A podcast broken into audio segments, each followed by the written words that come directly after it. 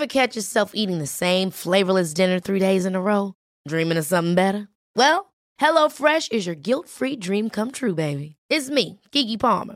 Let's wake up those taste buds with hot, juicy pecan-crusted chicken or garlic butter shrimp scampi. Mm. Hello Fresh.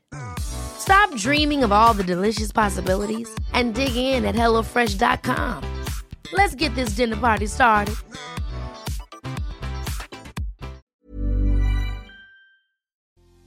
Posiblemente estés sufriendo porque piensas, sientes o tienes ya la certeza de que tu pareja no tiene el mismo deseo sexual que tú y eso ha generado muchos conflictos y muchos problemas. Bueno, eso tiene su nombre, el día de hoy lo vamos a descubrir y sobre todo vamos a tener un especialista que nos va a ayudar a entender qué es la desincronía sexual. Así que por favor, si este es tu tema, ponte cómodo, ponte cómoda porque ya estás en. Hola, ¿qué tal? ¿Cómo estás? Espero que estés muy bien. Me da muchísimo gusto que estés por acá como todos los lunes con un nuevo episodio. Hoy tenemos un episodio bastante interesante porque vamos a hablar acerca de la desincronía sexual en donde es probable que yo o mi pareja tenga un mayor deseo, un mayor líbido que el mío y entonces uno quiere, el otro no quiere o el otro de plano no quiere y yo sí quiero y qué hacemos en ese tipo de situaciones. Motivo por el cual el día de hoy tenemos una invitada especial, es Leisa Puentes, ya había estado con nosotros anteriormente, ella es psicoterapeuta y aparte es sexóloga y nos va a ayudar muchísimo a entender sobre este tema. Leisa, ¿cómo estás? Bienvenida. Ah, Roberto, feliz otra vez aquí en tu programa que además lo siento más como si me hubieras invitado a la sala de tu casa y nos fuéramos a tomar un café conversando. Sí, la verdad sí, porque me, me, gusta mucho hacer muchas preguntas. Este, ya te había tocado alguna, alguna vez estar acá, así que ya sabes que te voy a preguntar muchas cosas porque eh, este es un tema raro, raro en el sentido de no se habla, ¿Por qué? Porque es como, ¿cómo voy a decirle yo a otras personas que mi pareja no tiene el mismo deseo que yo o que tiene mucho deseo y yo de plano no quiero? Este tipo de situaciones a veces es difícil de poderlas hablar, así que qué bueno que tenemos profesionales como tú que nos ayudan a empezar a abrir este tipo de temas que nos, que nos den la oportunidad ahora sí de ir resolviendo conflictos. Así que para empezar, tú explícame, ¿qué es este tema de desincronía o disincronía sexual? Pues es básicamente como tú lo enunciaste en tu intro, es cuando no hay un encuentro en los deseos de intimidad o en los deseos de frecuencia sexual dentro de la pareja. Entonces, o no hay básicamente en uno de ellos nada y el otro si quiere, o hay poco, pero tampoco coinciden. Y esto empieza a causar muchos problemas dentro de la comunicación de pareja, Roberto, porque recordemos que la sexualidad es una de las formas por excelencia de la comunicación de la pareja. Siempre digo que el eh, un método diagnóstico prioritario para saber cómo está la relación de pareja es la calidad de la vida sexual, porque cuando tú estás enojado con tu pareja, lo primero que descartas es tener sexo con la otra persona. La, comida y el sexo. Fíjate cómo es de sensible entonces la sexualidad. Entonces, tú decías muy bien, no se habla casi de esto, pero ocurre en estadísticas altísimas. De hecho, te quiero contar que eh, el Journal de Sex and Marital Therapy hace pocos años hizo un estudio muy interesante acerca justamente del deseo sexual en la pareja y encontraron que el 50% de los hombres y el 42% de las mujeres no están satisfechos con la vida sexual que llevan. O sea, eso son tasas muy altas. Oye, a ver, pero a mí me queda duda porque ¿qué no se supone que es normal que no tengamos el mismo deseo al mismo tiempo? Es decir, no estamos sincronizados como para decir, ay, ahorita son las 4.30, yo traigo ganas y tu pareja también. O sea, yo puedo traer ganas e incitarte y, y, entonces de no tener, ahora tienes. ¿Cómo esto se vuelve un conflicto? O sea, si realmente no necesariamente tenemos que sentir exactamente lo mismo, los mismos herbores al mismo tiempo. No, por supuesto que no. O sea, eso es como decir que nos va a dar hambre al mismo tiempo o sed al mismo tiempo. Pero sí es importante que haya una mm, tensión sexual que esté presente en los escenarios y en el entorno de la pareja que si bien es cierto que no vamos a coincidir como que nos miramos como al comienzo cuando estamos llenos de neurotransmisores y enseguida echamos chispas, no va a pasar así, pero que sí cuando nos miremos y ya empiece el coqueteo, ya podemos em, ya podamos empezar a trabajarle y a, conectar con el otro, porque vuelvo y repito, la sexualidad es una comunicación. Entonces, cuando tú y yo nos estamos comunicando, si tú solo eres el que pregunta y yo me quedo callada, pues no hay comunicación, no hay diálogo. Es así mismo la sexualidad. Si tú empiezas el juego y yo te lo sigo, pues vamos a ir generando ese espacio y mi cerebro va a estar pendiente de tus señales y tu cerebro de las mías para que se vayan poniendo a tono. Cuando hay esta disincronía sexual o esta asincronía sexual, es justamente que tú me haces señas y yo me hago la loca y miro para otro lado. Ahí es donde me doy cuenta de que ya empieza a existir un problema. Claro que sí. Y eso lo vamos a mirar ahorita cuando hablemos acerca de esas del planteamiento de esas soluciones que como pareja tenemos que tener súper pendientes. ¿Por qué, se, ¿Por qué se causa esto? O sea, como por qué tú y yo tenemos que tener un conflicto en la parte sexual en donde yo ya quiero, pero tú ya no quieres, o desde hace mucho que no quieres, o de plano ya no quieres. Como que por qué se da este tipo de situaciones. Roberto, es tan importante entender que la, justamente la sexualidad es tan sensible que las causas son muchísimas, tantas que te voy a enunciar muchas aquí porque no quiero que quede de pronto alguien pensando, ah, pero entonces a mí no me está pasando ninguna, porque son muchas. Vamos a arrancar por la clásica que todo el mundo menciona, que es la monotonía o la rutina. Entonces, cuando todo empieza a volverse casi que protocolario, como les digo yo a las parejas que atiendo. Eh, me dice, miércoles y viernes a las 8 de la noche. Sí, y no solamente en eso, sino también en lo conductual, porque entonces eh, yo le digo siempre a, a la persona, explícame cómo empieza el ritual. Él se levanta y cierra las cortinas. O sea, ya hay casi que algo tan marcado dentro de lo protocolario, es tan predecible, pues que evidentemente eh, si tú ya llevas cinco años o diez años o más haciendo exactamente lo mismo, están viendo televisión, lo ves que se para y cierra la cortina, luego viene, te toca la oreja, luego viene, te toca el yo, Yo sí quiero, es que yo sí quiero ver la serie, ¿no? Y ya vi que cerró la cortina, ya, ya valió. ¿no? y entonces mientras él se para a prender la luz, a, a cerrar la cortina, ¿yo qué hago? Cuando ya estoy dormida. claro, es gracioso, pero es lo que pasa en, en las parejas. Otra de las cosas que yo subrayo muchísimo es el cansancio.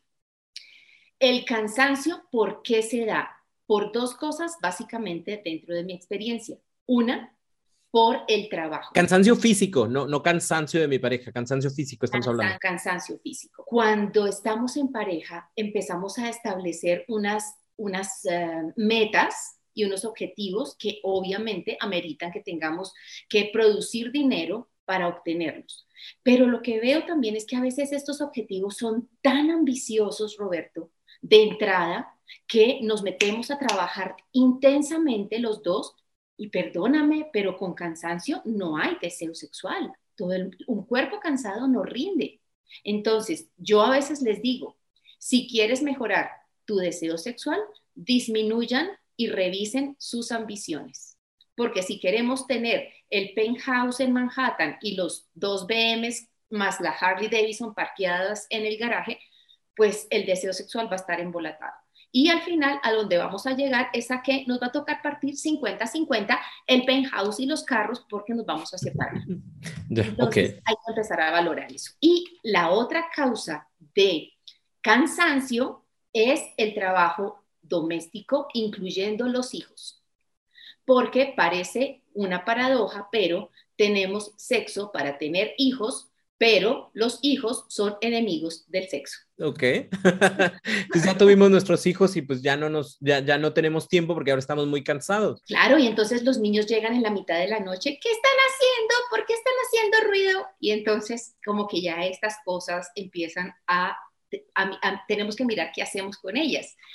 Así que los hijos, el trabajo doméstico, porque muchas veces los hombres llegan muy cansados de trabajar, pero también las mujeres llegan muy cansadas de trabajar con la diferencia de que suele suceder que ellas llegan es a seguir trabajando.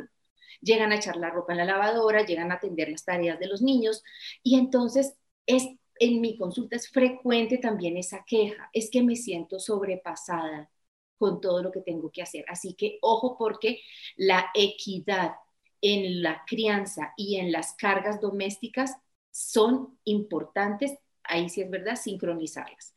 Otra cosa que es muy importante es revisar, porque si hay, por ejemplo, trastornos de ansiedad por alguna situación, por la economía, por la familia, por enfermedad, por lo que sea, obvio la ansiedad también va a ser un inhibidor, lo mismo que la depresión o las tristezas profundas. Vienen también infaltables y absolutamente importantes. Una causa son los conflictos de pareja mal resueltos. Cuando tenemos resentimientos, cuando algo pasó en el pasado y finalmente remendamos la cosa y quedó ahí como, pero todavía se la sigo sacando, pero todavía me sigue doliendo, o no se la saco, pero me quedo callado o callada y mejor no digo nada para evitar un conflicto, pero igual yo me estoy generando una guerra interior. Estos conflictos te van a pasar factura a nivel sexual. El abuso sexual, mujeres, bueno, en su mayoría que hombres, eh, han sufrido, que han sufrido algún tipo de abuso sexual, eventualmente pueden tener esto como una talanquera, como un bloqueo para poder disfrutar. Entonces empiezan a inhibir el deseo, a evitar y evadir y allí evidentemente también es necesario hacer una intervención terapéutica porque, pues porque si no vas a seguir patinando en el aceite. Y a veces ni siquiera la pareja lo sabe, ¿no? O sea, yo, yo viví esto, pero no lo comparto contigo y luego yo me siento mal porque no quieres tener relaciones sexuales y pienso que soy yo, cuando realmente hay algo que la otra persona en su vivencia no ha compartido y que probablemente no se haya trabajado y eso eh, eh, quede como volando, ¿no? Como hay un problema, pero ya nadie lo habló y mejor ya no tenemos relaciones sexuales porque luego me doy cuenta de que llora, pero llora y no sé si soy yo o no, sé qué pasó, entonces como no hablamos, pues ahí lo dejamos. Totalmente. Todos los procesos de duelo y obviamente el abuso sexual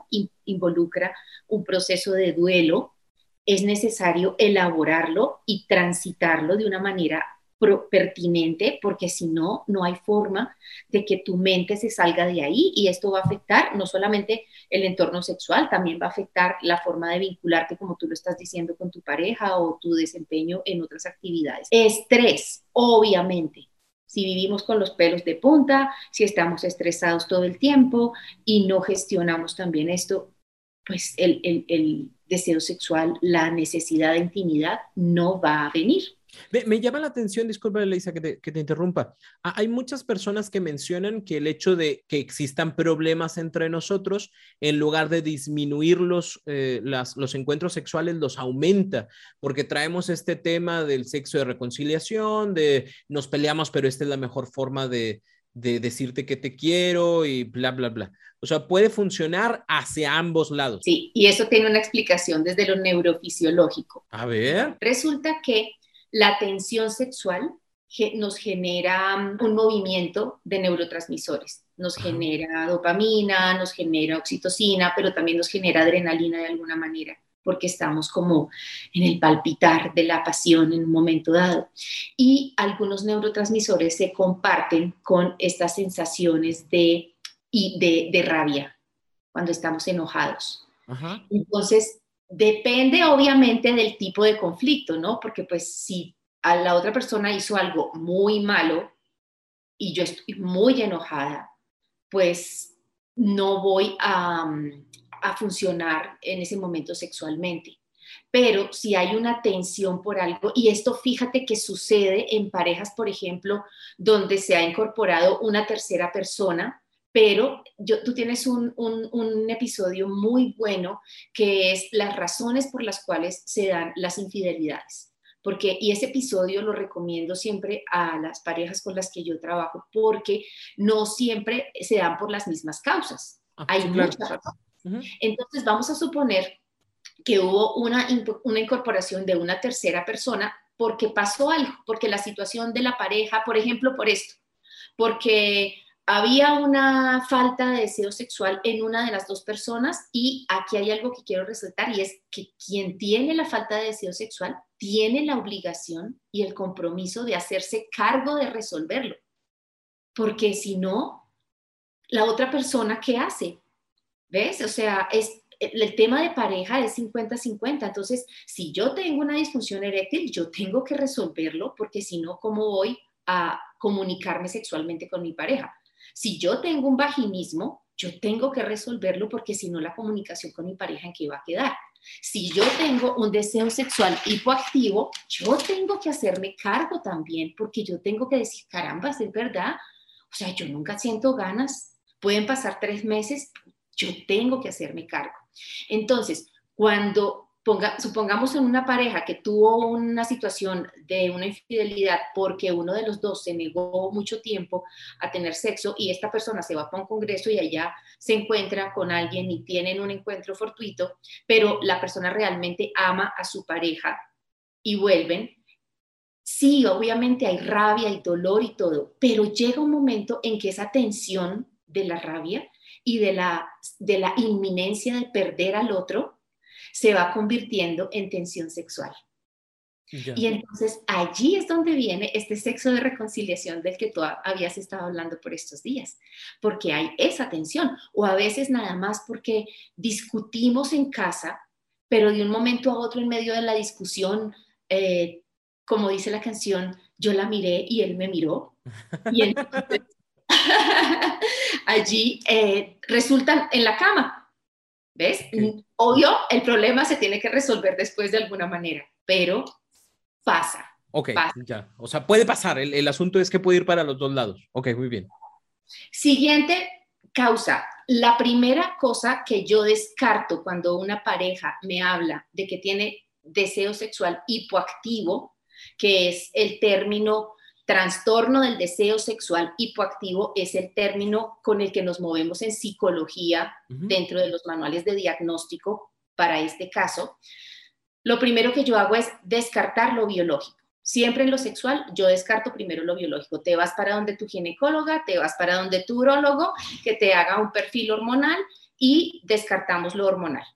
Si lo hormonal está perfecto, si todo está bien, seguimos trabajando lo psicológico. Entonces, lo hormonal también puede ser una causa. De hecho, otra de las causas puede ser enfermedad.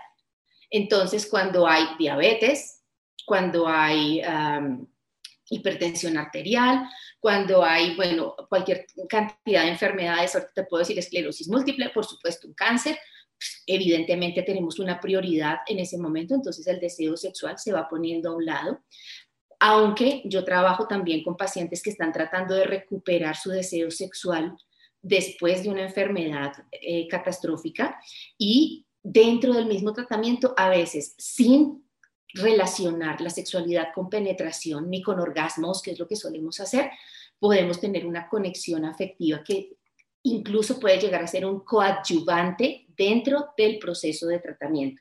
¿La pérdida de un hijo puede ser? Por ejemplo, o sea, en un embarazo eh, se perdió un bebé y entonces yo ya no quiero tener relaciones sexuales, no me siento, eh, o sea, no, no quiero volver a pasar por lo mismo. Claro, esto hace parte de los procesos de duelo que mencionábamos, cualquier proceso de duelo hay que transitarlo. Sin embargo, yo conozco incluso casos muy lindos, Roberto, e interesantes donde por un duelo de estos, por ejemplo, por el duelo de la pérdida de un hijo o de otro familiar o de alguna situación que produzca duelo, pareciera como si el espacio sexual se vuelve como un oasis donde yo me desentiendo de todos estos problemas y lo que quiero es conectarme en la ternura, en el amor con mi pareja.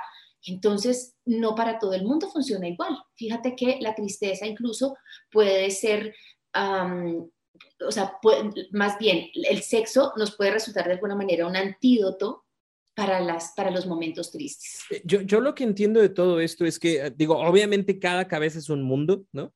Y, y, cada, y cada cama es otra también, ¿no? E, entonces, eh, a final de cuentas, el hecho de que transitemos ante circunstancias y problemas no le genera lo mismo a todas las personas, ¿no? Habrá personas que por el exceso de trabajo digan, ¿sabes qué? Ya no puedo. Y habrá otras que por exceso de trabajo digan, me siento tan fregón y tan chingón o tan chingona que es, usted también, este, y aquí terminamos, ¿no? O sea, es, es cada persona va a procesar de manera diferente este tipo de situaciones eh, eh, y esto quiero que quede claro porque no es como de, ah, tiene mucho trabajo, ese es el problema, o ah, es que eh, tengo un tema hormonal y es el único problema, o ah, o sea, puede ser una situación de todo y al mismo tiempo de nada. Depende de cómo procese cada persona las emociones a través de su filtro cerebral. ¿Y, ¿Y cómo afecta esto? Porque ya me dijiste la parte de la comunicación y eso sí lo entiendo, pero la parte que no entiendo es, ¿cómo llega a afectar a la persona? Lo quiero separar. ¿Cómo llega a afectar esto a la persona que está en el banco de espera a que regresemos a la parte sexual? O sea, ¿cómo afecta emocionalmente y sexualmente a esta persona? A quien está esperando que el otro resuelva sí. su situación. Sí, ella trae algo, él trae algo, yo aquí estoy. El día que me digas quiero, yo también quiero pero aquí estoy. ¿Cómo le afecta a esa persona? Le afecta muchísimo, Roberto, porque estamos hablando de las necesidades de la otra persona. En un caso de duelo, pues habrá un periodo de espera porque pues evidentemente está la comprensión y la compasión por, por el otro. Sin embargo, eh, si ese tiempo de espera se hace demasiado prolongado, y la persona empieza a buscar las formas de diálogo y ven, pero ¿por qué está pasando esto? Pero mira que ya llevamos dos, o sea, es que es increíble, dos años o más tiempo sin contacto, además porque ahorita vamos a hablar justamente de eso, del contacto físico, porque cuando empezamos a alejarnos sexualmente, el contacto físico también se empieza a resentir. Nos estamos volviendo roomies que viven juntos, pero se saludan y se despiden por ahí con un piquito así de viejito que les digo yo, y, y no más. Entonces, para la otra persona, claro que hay una necesidad de resolver y una angustia por no ser, por no presionar, o si presiona, entonces la otra persona puede estarlo haciendo sentir mal. Y, ahí, de ahí la importancia de diagnosticar esto, que esa falta de deseo está presente entre nosotros y que algo tenemos que hacer. Es tan importante identificarlo, te voy a decir, por dos cosas, porque podemos caer en un circuito que es súper nocivo, que es la evasión sexual. Cuando yo veo que el otro se paró a cerrar la cortina y yo me hago la dormida, me digo que tengo dolor de cabeza, me invento lo que sea, empiezo a evadir o cuando es él, porque los hombres también evaden. Por ejemplo, los hombres que tienen eh, eyaculación precoz o disfunción eréctil, ellos evaden mucho, porque otra vez voy a salir con un chorro de babas, pues mejor entonces yo me hago el dormido o me quedo mirando televisión en la sala hasta que yo sepa que ella ya se durmió. Entonces, la otra persona empieza a notar esa evasión y pasa lo que tú estabas mencionando hace un rato que es la otra causa por las cuales es tan importante diagnosticar esto, porque empiezo a pensar que soy yo. Yo no le gusto a mi pareja, yo estoy fea, yo ya no le soy atractiva y esto me va a llevar a la desconfianza. Entonces, porque una razón tiene que existir. Claro, pero como no la comentamos y como yo ya llevo viendo que el otro se estalla en la sala mirando televisión hasta el otro día y yo me subo a dormir porque estoy cansada o me doy cuenta que la otra persona solamente se estimula con pornografía, pero, o sea, pero entre los dos nada, pues empieza a pensar, cualquier cantidad de cosas. Que o hay alguien más, o es gay, o algo, algo debe de ser. Me quiere y ya yo no le gusto, el problema soy yo. Es, que la vida de pareja es muy delicada y fíjate que cualquier cosa que se haga y que no se converse agrava. Así que, por favor, esto con highlights, la comunicación y el diálogo es el mejor fármaco para la vida de pareja. Ok, ya nos dimos que, o sea, uno de los dos ya se dio cuenta que tiene un problema, o, escuchando este podcast ya se dio cuenta de que tenía un problema. Y ahorita dijiste, es bien importante el hecho de que lo hablemos con el otro, pero me queda esa duda, o sea, ¿yo cómo lo hablo con mi pareja si mi pareja o se queda dormida o me dice, no, me no pasa nada, o, otra vez, o sea, espérame, ando bien cansada, ando bien cansado. ¿Cómo, cómo lo hablo? Eh, ah, le digo, ah, mira, tenemos disincronía sexual o el hipotifil, ¿cuál es más con sexual? ¿Cuál era? o el deseo sexual hipoactivo. Ándale, ese, así llego y le digo, o cómo le hago para que la otra persona sepa sin yo también sentir que estoy presionando. Bien, entonces, punto número uno, y ya vamos a entrar a hablar acerca de cómo lo abordamos, que esa es la primera fase de lo que tú estás hablando. Ever catch yourself eating the same flavorless dinner three days in a row? Dreaming of something better? Well, HelloFresh is your guilt-free dream come true, baby. It's me, Kiki Palmer. Let's wake up those taste buds with hot, juicy pecan-crusted chicken or garlic butter shrimp scampi. Mm. Hello Fresh. Stop dreaming of all the delicious possibilities and dig in at HelloFresh.com. Let's get this dinner party started.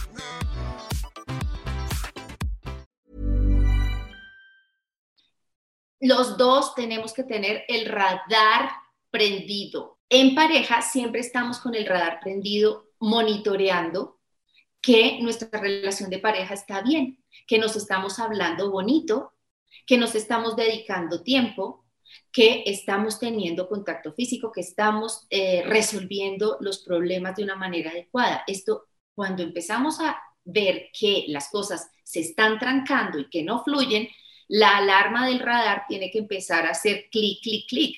Y ahí es donde nos tenemos que sentar a conversar. Entonces, lo primero es ese radar hey, ven acá, o sea, nosotros llevamos un año de casados, traíamos un ritmo de novios donde hacíamos el amor uh, todos los días y los fines de semana repetíamos con el mañanero y ahora resulta que como que esto se está espaciando y entonces ahora es como que una vez a la semana y el domingo.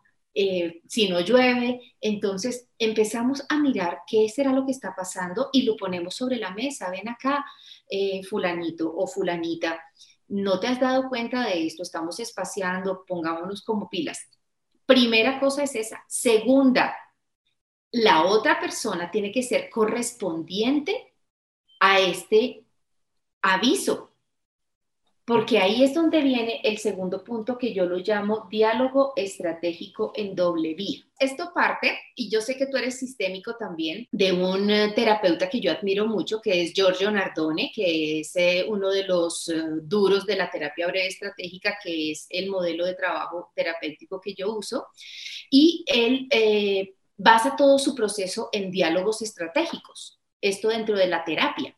Pero si yo le voy a dar esto como herramienta a las parejas para que lo tengan en su casa dentro de su kit de herramientas para vivir en pareja, el diálogo estratégico en doble vía es, más bien te voy a decir lo que no es primero. Eh, yo le digo, oye, ven acá, si te has dado cuenta que estamos teniendo sexo como cada, o estamos haciendo el amor cada semana solo una vez y se está volviendo repetitivo y la otra persona me dice, ay, sí, ¿verdad? Ay, pero con este cansancio y con todo este estrés, viste lo de la cuota del banco que llegó y no sé qué, eso se queda en nada, se fue. Y luego otra vez por allá más adelante, meses más adelante, ven, ¿te acuerdas que habíamos hablado? Ay, sí, es verdad, tenemos que mejorar eso, no sé, deja y vamos a comer el jueves. Eso se queda en nada, perdiste el año. Diálogo estratégico es, ponemos el problema sobre la mesa y de una vez vamos a elaborar estrategias. No es ni cambiar el tema ni dejarlo que se diluya. Es, ok, tienes razón. Por eso digo, tienen que ser correspondientes.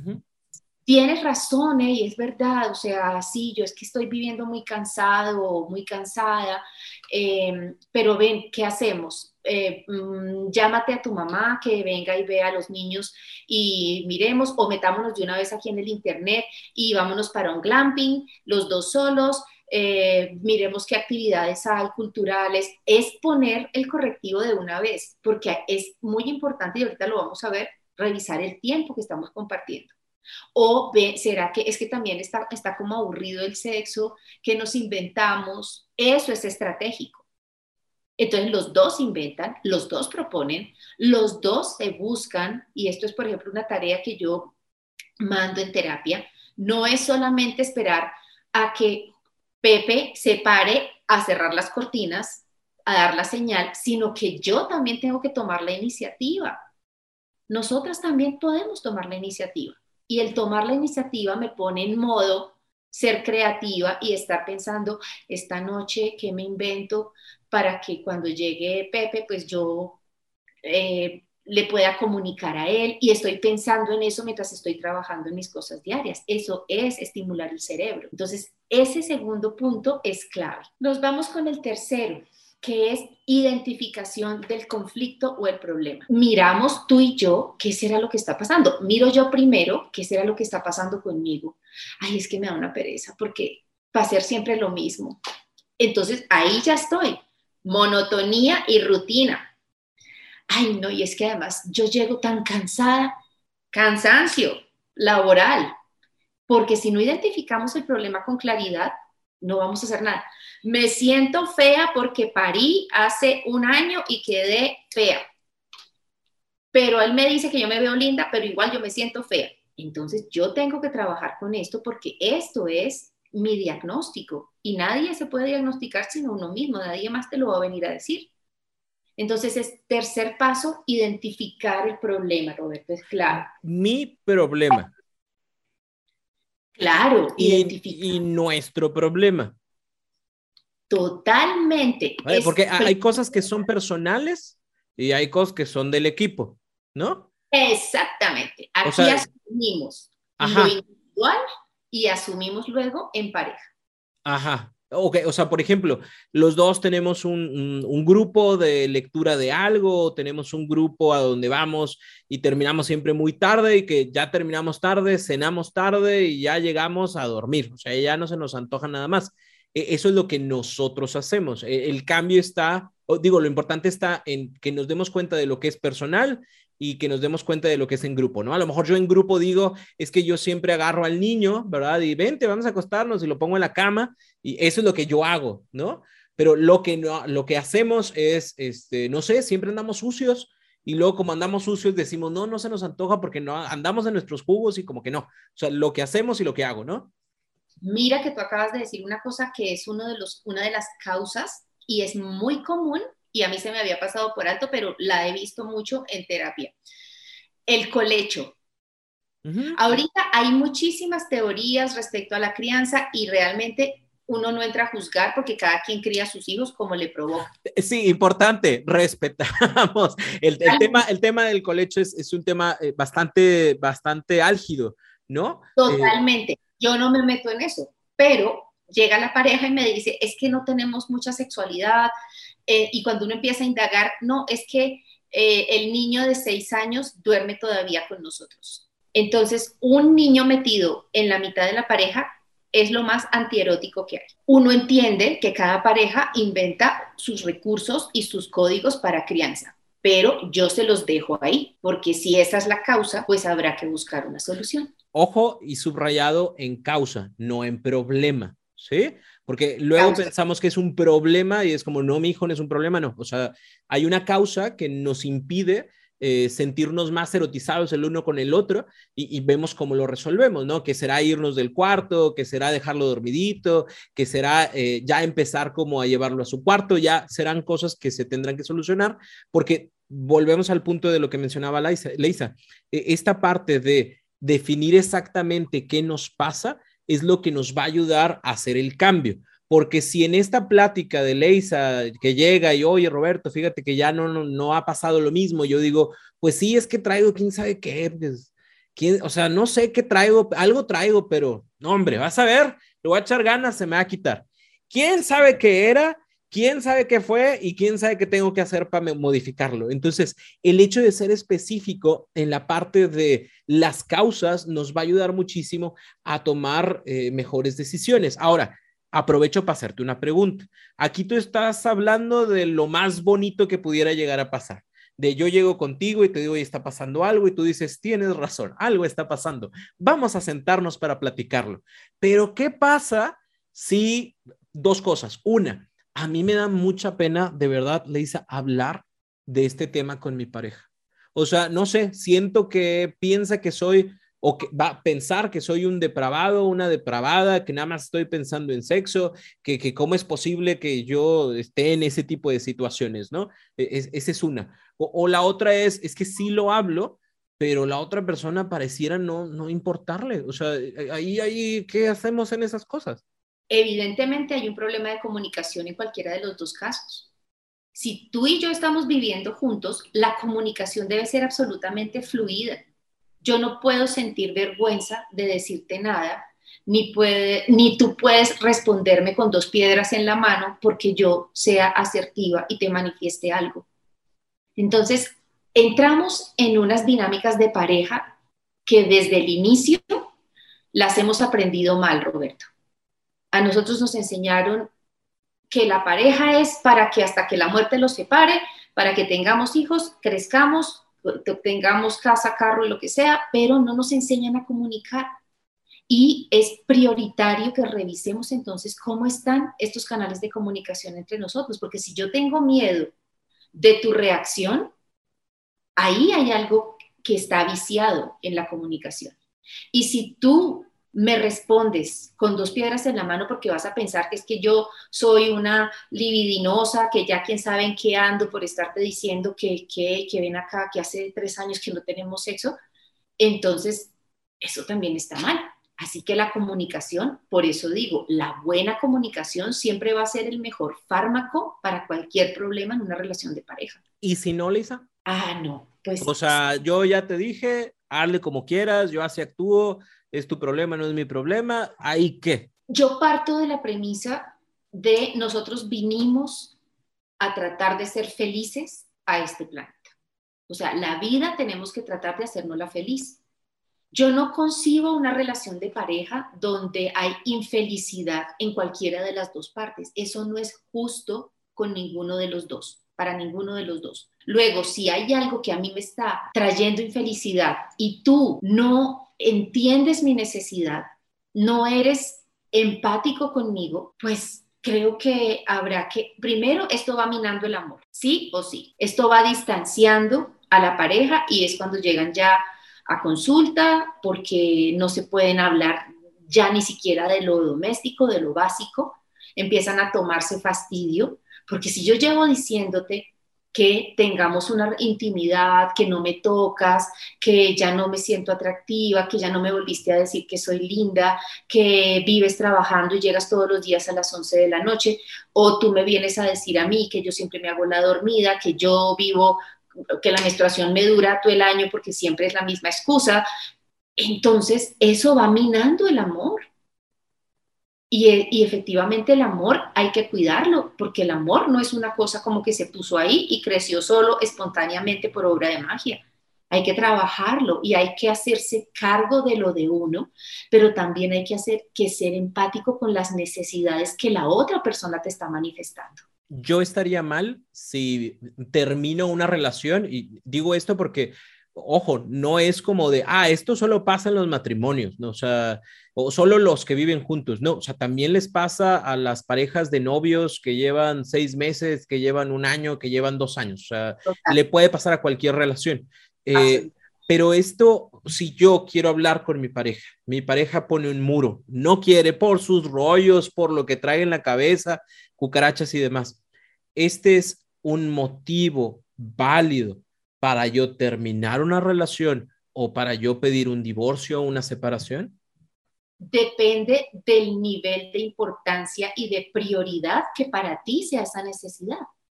Porque si tú también eres una persona a la que la sexualidad le vale hongo, y dices, ay, no, pues, ay, igual aquí estamos acomodados y además somos socios en la empresa y además eh, a mí eso no me interesa, realmente no me hace mucha falta, pues no pasa nada, pueden seguir en esa convivencia. Pero si para ti es una necesidad emocional que la otra persona se conecte contigo, te toque, te bese, te deje sentir la calidez del cuerpo, es que nada más rico que tener una buena conexión sexual, Roberto, en la relación de pareja. Si para uno es tan importante, yo sí he asistido a parejas que más bien han dicho, necesitamos es que me, yo necesito es que me ayudes como a mermar el impacto emocional que esto va a tener en los dos, porque no es que no nos queramos, pero es que no nos tocamos. Sí nos tenemos mucho cariño, pero es que no nos tocamos. Entonces, si eso me está haciendo infeliz, va a ser un proceso duro, pero evidentemente mi prioridad es encontrar a una persona donde yo pueda conectarme, abrazarme, eh, besarme, tener una calidad de vida sexual que sea rica y aprovecharla mientras dure, y, pero que no, pero que siga. Esto es muy importante. Si yo digo, a ver, eh, yo quiero cinco veces a la semana y la otra persona dice, pues la verdad, yo estoy bien con una vez al mes, pero de calidad, eh, ¿está mal? ¿Está mal que querramos de manera diferente? No está mal, pero esto es tan importante y me alegra que hayas puesto esto en, este, en este capítulo. Es tan importante que preguntemos esto cuando estamos de novios, cuando nos estamos conociendo. ¿Qué tan sexual eres tú? ¿Qué tanto te gusta la intimidad? ¿Qué tanto te gusta besar? Porque no entramos a la relación ya más comprometida con la información que necesitamos, sino quedamos por interpretado que todo es tácito, ni siquiera determinamos qué tipo de relación vamos a tener, solamente entramos asumiendo que va a ser una relación monógama. Entonces, esto también es importante de decir. Mira, a mí me... Tú sabes que Jennifer López le hizo firmar ahorita dentro de los acuerdos prematrimoniales a un Affleck una cláusula que dice y vamos a tener obligatoriamente sexo mínimo dos veces por semana. Yo pensé que eso es un mito o es una realidad. Hasta donde yo sé es una realidad y si no es una realidad, yo ya lo tengo considerado para mi próximo matrimonio. ok.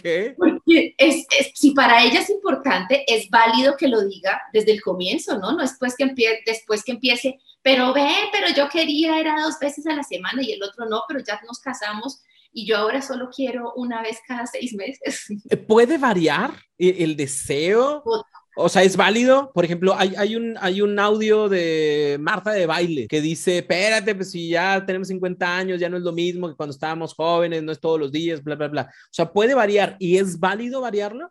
No solamente puede variar, va a variar, pero no puede, no necesariamente en función de la edad de la persona, tanto como de la edad de la relación, Roberto. ¿Por qué? Porque la edad de la persona puede ser diferente la edad cronológica de la edad biológica. Yo atiendo personas muy jóvenes, 25 a 30 años, con problemas de disfunciones sexuales. Y atiendo pacientes como uno que atendí hoy casualmente, un señor de 54 años que parece una moto de alto cilindraje sexual ese señor. Entonces, es una persona que se cuida mucho y que está muy activo. Él ahorita eh, está, es una persona que enviudó y está viviendo una nueva relación y el tipo va embalado. Y también lo he tenido en el otro sentido, una señora que también, o sea, en el sentido de la mujer, una señora que enviudó y a sus 60 años empieza a vivir una sexualidad que cualquier adolescente envidiaría. Entonces, no tanto en función de la edad de la persona como en función de la relación. Claro, obviamente si se vive la sexualidad entre más madura, de una manera completamente diferente, mucho más intensa, mucho más consciente más detallada.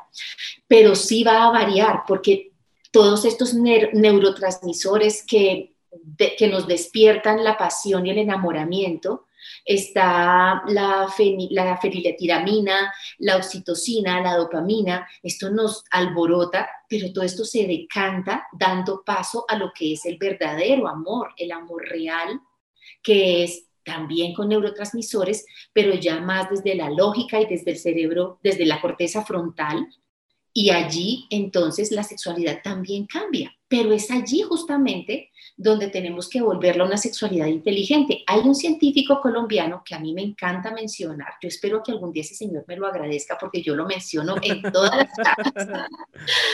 Es un neurocientífico que se llama el doctor Rodolfo Ginás y él tiene una frase muy linda que dice, el amor eterno es de inteligentes. Y no es porque los que no tenemos el amor eterno seamos tronco de brutos, sino porque el amor que es largo se construye desde el cerebro frontal, no desde el cerebro primitivo ni desde el emocional, sino desde la lógica de yo quiero estar con esta persona y te respondo entonces nuevamente lo que me preguntabas.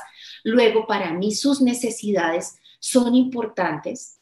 Para mí es importante que esta persona se siente mal porque yo soy un eh, comprador compulsivo o porque pongo en peligro el patrimonio y ella o él se angustian, entonces yo no quiero que se angustie, luego lo vamos a hacer en equipo para que esto no pase. Y desde todas estas lógicas es que se va construyendo una relación saludable y lo mismo opera en la parte sexual. Si para mi pareja es importante, pues yo tengo que resolverlo y si no, también tengo que darle la libertad de que esta persona busque su propia felicidad. Que hablando en la cuestión de resolverlo, o sea, tampoco es como el de cinco, eh, tiene mano sobre el de una vez al mes, o sea, ya veremos también igual en esta plática que, coincidimos y qué creemos que pudiera ser mejor para nosotros, ¿no? ¿Cómo negociamos? Porque en pareja se negocia. Una pareja es una sociedad. ¿Qué otra cosa nos recomiendas hacer en este tema? Mira, vamos a revisar el contacto físico y los espacios que estamos teniendo. Los besos, los abrazos. Hacemos el amor y el deseo sexual se estimula más fuera de la cama que dentro de la cama, Roberto. Entonces es en el diario en el que yo le la veo en la cocina y voy y le pellizco la nalga, en el que mm, voy y le canto la canción que dice, este culito es mío, yo ya tengo los papeles. Y luego ella viene y me contesta, no sé, otra cosa así especial como, me tienes encantada con tu parte de atrás, no sé, cosas así que se juegan y que hacen coquetería, ¿ves? Que el juego, ojo, es, es diferente en cada uno. No, digo, Leisa es colombiana, ¿no? Entonces ahí como que también ahí trae en, su sangre todo el, todo el tema. Habrá que entender eso, ¿no? Eh, cada, cada familia, cada pareja tiene su forma de coquetear y de jugar. No, no creas que porque, ah, es que ellos se nalguean cada vez que se ven. Yo también tengo que, no, a lo mejor a tu pareja no le gusta que le, que nalguen, ni lo hagan, ni se te ocurra. Entonces, e, e, esas son cosas las que ustedes tienen que dejar en claro. En esta revisión de contacto físico y de los espacios, empezamos a usar nuestro radar para ver si nos estamos besando. Claro, tú lo acabas de decir uno puede tener una, un modelo de conectar desde lo jocoso y obviamente aquí es lo cultural, obviamente la gente que nosotros que somos caribes, entonces eh, puede haber una forma diferente, pero el asunto es que no importa la forma, siempre hay conexión. Los besos son besos aquí, en, en África y en donde sea. Los abrazos, entonces es el tocar, el que yo me acueste en tu pecho, que veamos la película arrunchaditos, todo esto hace parte de la revisión. El contacto físico que es afectivo y que me va a llevar al contacto físico que es sexual, porque aquí vuelvo y aclaro, el deseo sexual se potencia casi más fuera de la cama que dentro de la cama. Yo no puedo pretender prender a mi pareja en el juego previo de cinco minutos antes. O sea, por favor, no hagan eso. Ah, porque, a ver, a lo mejor yo entiendo con esto que mi pareja ya no tiene tanto deseo porque siempre empiezo de la misma forma o porque siempre es en el mismo lugar o porque hago cosas que a lo mejor no le, no le prenden realmente, ¿no? O sea, yo vi en la serie de Netflix que si le jalas el cuello, ya, eso debería pero no a todas las personas les pasa igual, ¿no? Cada pareja tiene sus códigos y hay tantos códigos de pareja como parejas en el mundo hay. O sea, eso es inherente a cada círculo. Así que es cuidar cómo nos comunicamos. Si tú y yo, como tú decías ahorita, eh, de pronto tenemos por costumbre ir al club de lectura o leer juntos, pues ese es nuestro código para saber que estamos bien. Y leemos porque yo me siento en el piso y tú te sientas en el sofá y yo me pongo los brazos arriba mientras te voy leyendo y tú vas escuchando mi voz. Esa es la forma en que nos conectamos. La otra viene y le pellizca la nalga y le canta la canción que yo dije. Esa también es válida. Todas pero es revisar los espacios que tenemos, los niños, el trabajo, y, esto siempre lo pongo en, esta, en este sentido, la pareja es un sistema solar donde ellos son el sol y todo lo demás, Roberto, orbita en torno a la pareja. Si el sol se apaga, cariño, nos morimos porque no hay calor, el mundo se pondría frío. En esa misma analogía es la pareja. Si la pareja se apaga, los hijos sufren, las finanzas sufren, el entorno, la familia extensiva. Luego, todo lo demás tiene que orbitar en torno a ese sol que debe permanecer siempre candente. Luego, yo tengo que cuidar, y mi pareja también, que nos mantengamos en esa conexión y en esa calidez para que lo demás esté bien. No poner los niños en la mitad porque muchas parejas hacen eso. El sol son los niños y la pareja corriendo ahí atrás de él. O el sol son las ambiciones, las finanzas pesadas y densas y todos corriendo, niños con todo y niños con todo y suegros corriendo atrás de eso. No, es la pareja. Esa es una clave maravillosa. Cuidar esa relación de pareja para que a partir de eso todo el mundo esté bien mi mamá y mi papá hacen el amor. Eso es lo más fantástico que hay, porque cuando ellos se conectan sexualmente, todo funciona bien. Y esa es una forma, por ejemplo, que no le estamos hablando aquí, pero de hablar o de manifestar o de demostrarle a nuestros hijos que nuestra conexión de piel y sexual existe y que es tan importante que es lo que mantiene el amor en la familia. Por eso a mí me encanta decir el término hacer el amor porque literalmente eso es lo que estamos haciendo.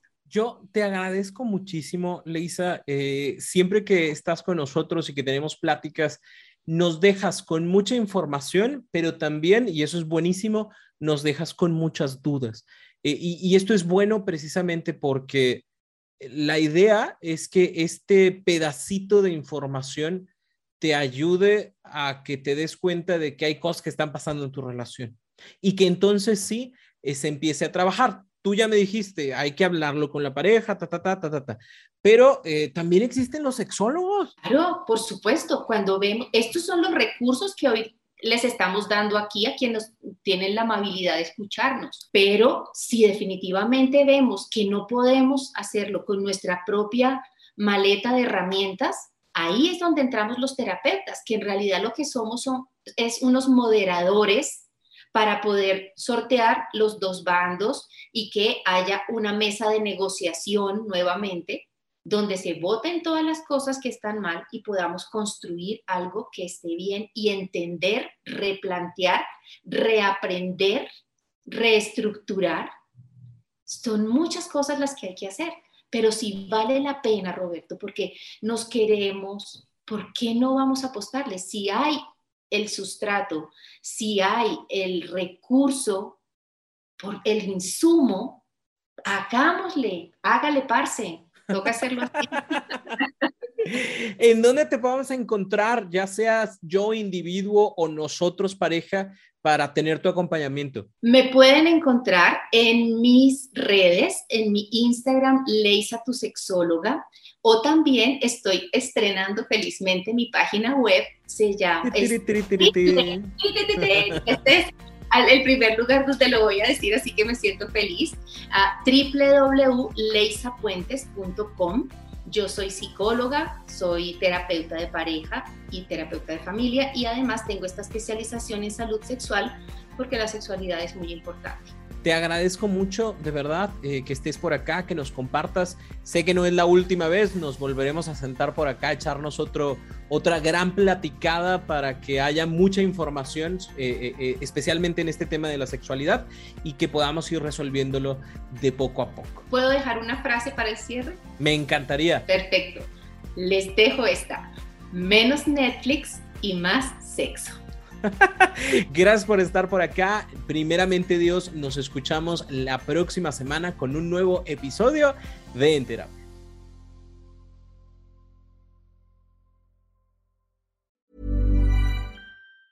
Ever catch yourself eating the same flavorless dinner three days in a row? Dreaming of something better? Well, HelloFresh is your guilt-free dream come true, baby. It's me, Kiki Palmer. Let's wake up those taste buds with hot, juicy pecan crusted chicken or garlic butter shrimp scampi. Mm. Hello Fresh. Stop dreaming of all the delicious possibilities and dig in at HelloFresh.com. Let's get this dinner party started.